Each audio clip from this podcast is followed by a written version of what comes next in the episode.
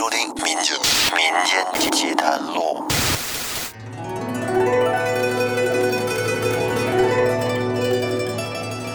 世事纷纷一局棋，输赢未定两争持。须臾局罢棋收去，毕竟谁赢谁是输。各位听众朋友，大家好，这里是由喜马拉雅独家播出的《民间奇谈录》，我是老岳。刚才我说的那四句诗就是下棋，把这棋局比作呢世事。哎，这世事是千变万化，有赢的就有输的，可能看着将要赢的，没准因为一步走错而导致满盘皆输。为什么要在这期的开始说下棋呢？只因为咱们今天要说的这个故事和下棋有关，是由下棋引发而来的。说是有两个人家因为下棋而成为了莫逆之交，后来呢结下儿女姻亲，成为了一段佳话。这正是夫妻不是今生定，五百年前结下因。这是一个爱情故事，出自《醒世恒言》中的陈多寿生死夫妻。话说以前在江西的分宜县，有两个庄户人家，一个叫陈清，另一个叫朱世远。这两家呢住在一条街上，属于是对门一家住在街东，一家住在街西。如果说论起他们的家世，可以说还凑合，虽然算不上大富大贵，但是靠祖上遗下的一些田产填饱肚子是没问题，可以说温饱有余。那陈清跟朱世远两个人大概都四十多岁，从祖上几辈儿下来都是邻居。两个人呢很投脾气，志同道合，而且呢都是本分人，不爱多管闲事儿，惹是生非。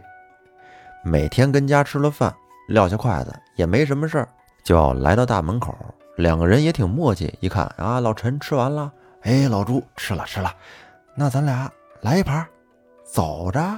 嗨，这俩人呢爱下棋，每天吃完了饭就在门口见面，然后俩人呢，甭管是在你家还是在我家，一块下一盘棋，并且有时候呢，你在我家吃一顿，我去你家吃一顿，也不用刻意的招待些什么好的，都是些粗茶淡饭，也不是什么外人，所以说他们两个的交情特别好。平时他俩下棋的时候呢，周围有一些三邻四舍的，闲着没事啊。也到他们两家去看他们下棋，这也挺有意思，看的是有滋有味儿。在这些看棋的人里边，其中有一个叫王三老，大概六十多岁，年轻的时候呢也喜欢下象棋，而且下的还正经不错，水平挺高的呢。但是呢，近几年老人家这身体不是太好，有个火症，就是生怕跟人着急上火。因为下棋本身两个人对局就容易走这一路，所以说老人家基本上就把这棋给戒了，哎，不怎么再跟人对局了。但是呢，他这棋瘾还在，心里啊老惦记着这点事儿。不过我下不了，但是我可以看呢，这看也能过过瘾呢。所以说呢，这王三老在平常的时候就以看棋为乐，而且从早看到晚都不知疲倦。咱们说个题外话，这下棋呀是最怕旁人看的。常言说得好，旁观者清，当局者迷。倘若在旁边看棋的这个人嘴不是很严，到了关键的时候给人溜出几句话来，那么没准就能让本来将要赢的人变成输，而让本来都差不多要输的人而反败为胜。哎，你看你这棋下的，你走他干嘛？你那马跳上去蹬了他。还你这边，哎，你怎么那么走啊？那炮，那炮，你啐他呀！您说这下棋要是因为旁边人跟那瞎指挥，导致了这盘棋输了，那心里边能不生气吗？肯定有火。但是吧，要是因为这个事儿真急了，也不值当的，毕竟不是什么大事儿。可是要不抱怨吧，这心里啊总有那么一股火，还又气不过。所以说这古人说得好：“观棋不语。”真君子，把酒多言，是小人，就是说，这个人你看棋的时候，如果能管住嘴不说话，那这个人的棋品好样的。还有这喝酒，有的人要是喝多了，那嘴可就没把门的了，逮着什么往外吐了什么。你说他是控制不住吗？其实我觉得这个事儿啊是可以控制得住，只是他不想去控制，就是想说。觉得喝了酒之后有酒这么个东西可以挡在前面，是个借口，可以畅所欲言，正好借此机会可以口无遮拦。但是说回来，这话说多了就容易得罪人，不都说祸从口出吗？所以这古人说的话呀是有道理的。咱们再说看棋的这王三老，这老头偏有一德啊，有一个品德非常好，那就是观棋不语。在你们下棋还没分胜负的时候，绝不多嘴，一定要等棋下完了，这胜负已经分出来了，他再跟旁边说一下自己的见解，说哪一招是先手所以赢，哪一招是后手所以输，就跟这评论员似的，说的还头头是道。这朱陈二人呢，倒也喜欢听他讲，毕竟讲挺好的。有一天吃完了午饭。这朱世远在陈清家下棋，正好王三老也在。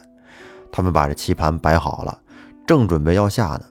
只见从外边蹦蹦哒哒的进来一个小学生。那小学生长什么模样呢？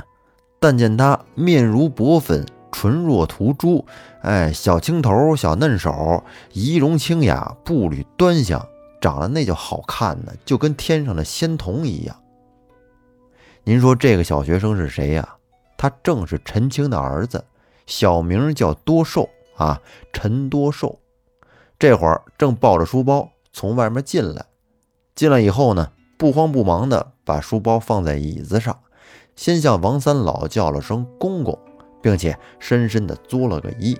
这孩子懂理儿。然后王三老想着给他回礼，然后陈青上前一把就把王三老给按住了，说：“你老人家不需多礼。”却不怕折了那小厮一世之福。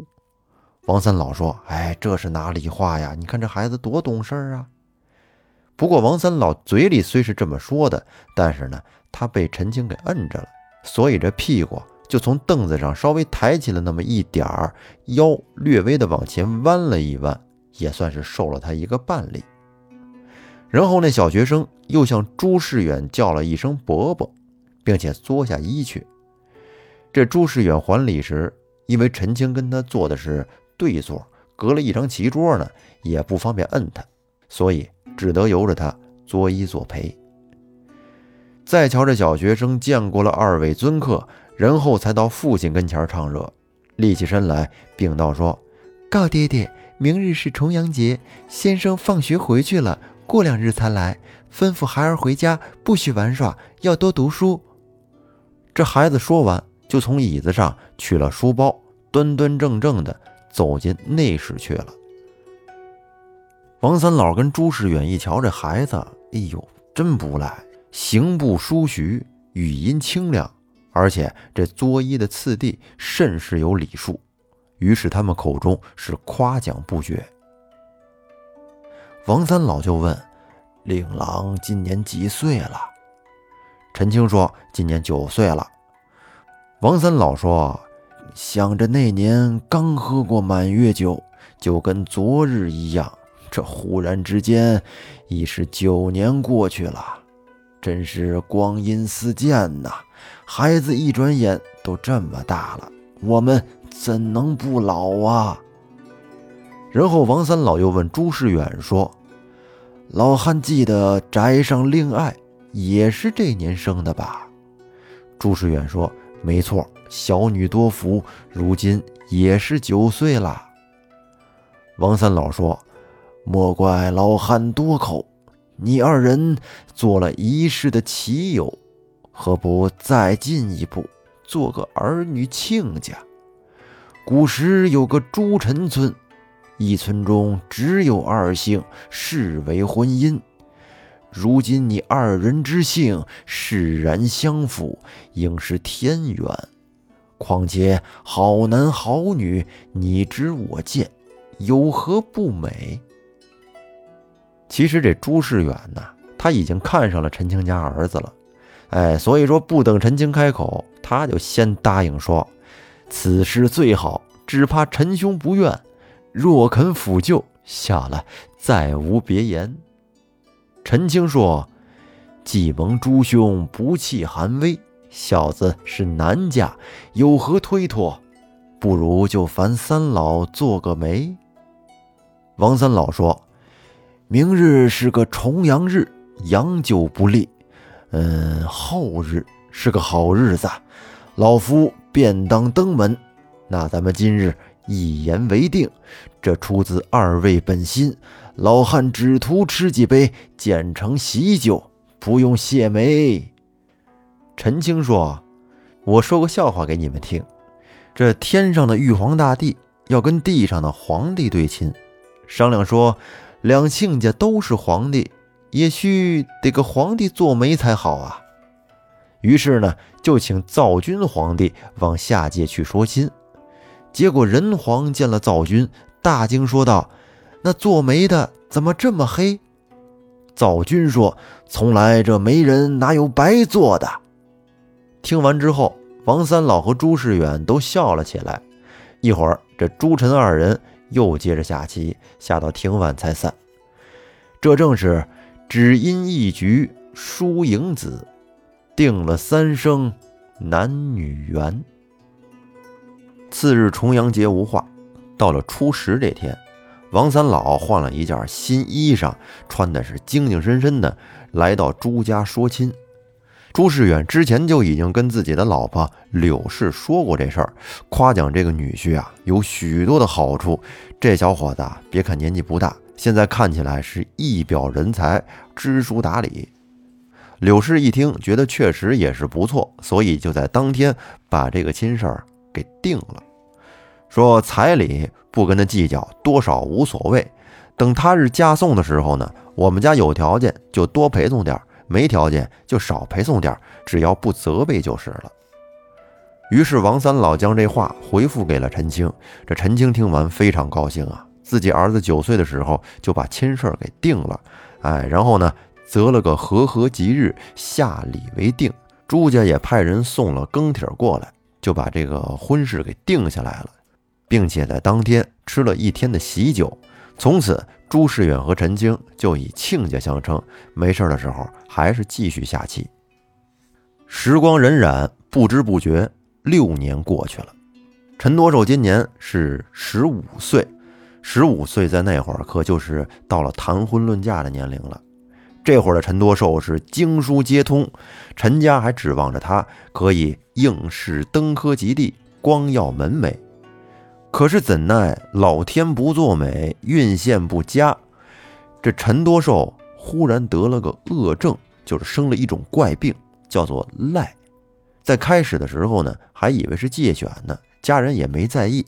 但是，一年之后，这个病可就越来越厉害，从而导致陈多寿是形容改变，弄得都不成模样了。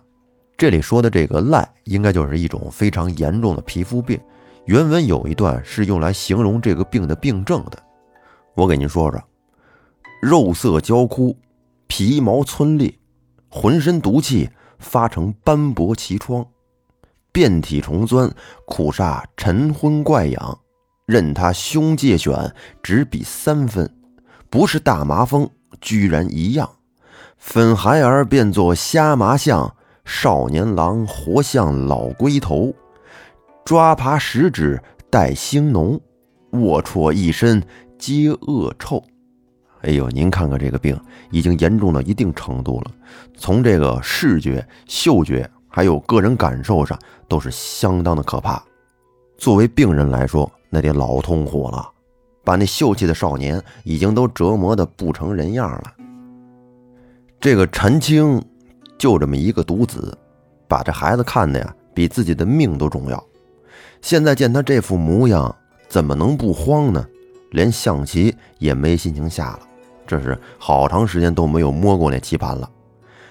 平时带着孩子求医问卜、烧香还愿，无所不为，能想到的招全都想了。就这么整整的乱了一年，花了好多钱，但是他这病情丝毫不见减轻，给这老两口愁的呀，这不用说您都能想到。再说他们家这对门朱世远，因为未来的女婿生病了，为这半子之情，平时也是跟着忙前忙后，总是过来看望，十分的惦记。就这么挨过了三年光景，但是一直这病也没好。朱世远的老婆柳氏，闻听女婿得了那么个病症，在家里成天是哭哭啼啼，抱怨她丈夫说：“我女儿又不是跟家里烟臭了，嫁不出去，你着什么急呀？九岁就给她许了人家，如今你说这怎么办？索性还不如让那癞蛤蟆死了，也出脱了我女儿。”如今这死不死，活不活，女儿的年纪眼看一天天就长大了，嫁他又嫁不得，赖他也赖不得，总不能成天守着那赖子过一辈子呀。这都是王三那老王八一力的撺掇，害了我女儿的终身呢。柳氏跟家里把这王三老啊，是一遍一遍的千王八万王八的骂，哎，骂一番，哭一番。哎，所以说，凭他跟家里怎么骂，他也不敢开口说话，也不敢劝。有一天，柳氏无意间收拾那橱柜子，结果就看见了之前他爷们下象棋的那棋盘，还有棋子儿。看见这个可不得了，当时柳氏就怒了，因为他又想起了王三老因为下棋撮合他闺女婚事的这个事儿，然后便骂起她丈夫来说：“你们这两个老王八！”就因为下象棋下的痛快，就给我的孩子定了亲，让人家赚了我女儿，你还敢留着这棋盘？柳氏是一边说，一边拿着这象棋和棋盘走到门口，打开门，朝着大街上就把这些东西全都扬了出去。那棋盘棋子儿在街上撒了一地。这朱世远他原本是个本分之人，见媳妇发火了，拦也拦不住，便默不作声的。躲开了。他们家女儿见母亲在这发脾气，是又羞又怕，也不好来劝，所以呢，就任他妈絮叨个不停，他也不言语。他妈这是叨叨够了，方才罢休。自古说，隔墙须有耳，窗外岂无人。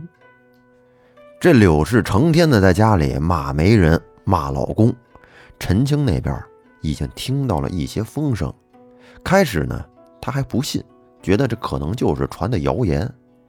但是当他看到了满街撒的这棋子儿之后，心里边大概的就明白是怎么回事了。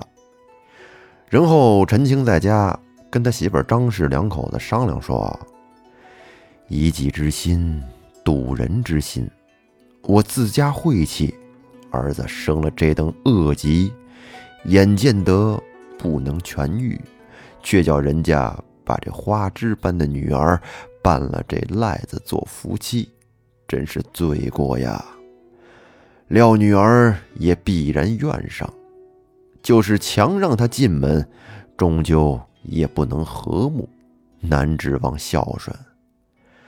当初定这房亲事，都是好情，原不曾费神大财，千好万好，总指一好。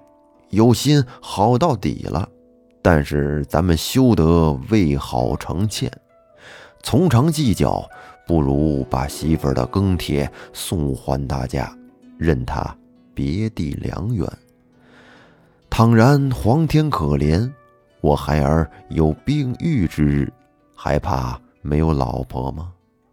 好歹与他订房亲事就算了。如今害得人家夫妻反目，成天哭哭啼啼、絮絮叨叨的，我这也是于心不忍呐。陈青跟媳妇商量好了，就赶紧去找王三老。只见王三老坐在他们家门口，正跟几个老人家跟那儿瞎聊天呢。见陈青来了，慌忙起身作揖，问道：“说令郎最近好些没有？”陈青摇了摇头，说：“不记。正有句话，我想与三老讲，屈三老到寒舍一行。”王三老赶紧随着陈青到他们家，分宾主落座。献茶之后，三老便问：“大郎有何见教？然后陈青便将自己的椅子往三老那边拉了拉，哎，跟三老是四膝相凑，吐露衷肠。先说了儿子的病是如何的厉害，然后又说了朱亲家夫妇如何的抱怨。像抱怨这话呀，王三老他也听说一些，但是呢，他不能承认呐，嘴里边只是说，只怕没有此事吧。陈青说：“今日小子倒也不怪亲家，只是自己心中不安，情愿将庚帖退还。”任从朱宅，别选良缘。此系两家稳便，并无勉强。王三老说：“这个只怕使不得呀。老汉只管撮合，哪有拍开之理？等足下日后反悔之时，老汉却担当不起呀。”陈青说。此事已与卓京再三的商量过了，不会反悔。就是当先行过须薄礼，也不必见还。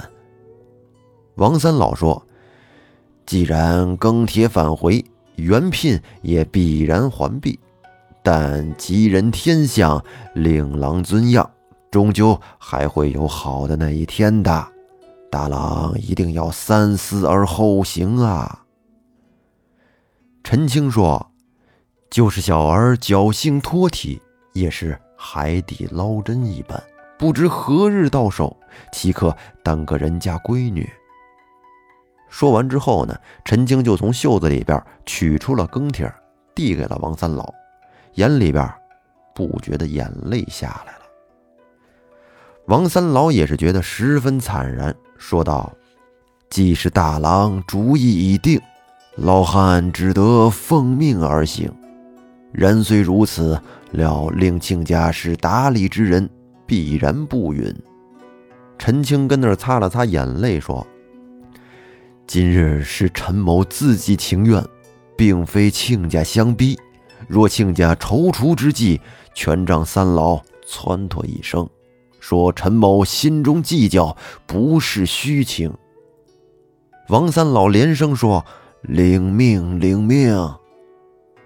当下呢，三老起身就来到了朱家。那么，三老到了朱家之后，这个亲能不能退得成呢？咱们留在下期再说。好，感谢所有收听的朋友，大家如果喜欢听我的节目，欢迎多多分享。另外，加入复古宇航员的洗米粉丝团，可以免费收听《民间奇谈录》的所有付费节目，并且还可以享有新节目抢先听的权益。老岳在这儿深深的感谢所有已经加入洗米团的听友。那这期节目咱们就先到这儿，感谢您的收听，拜拜。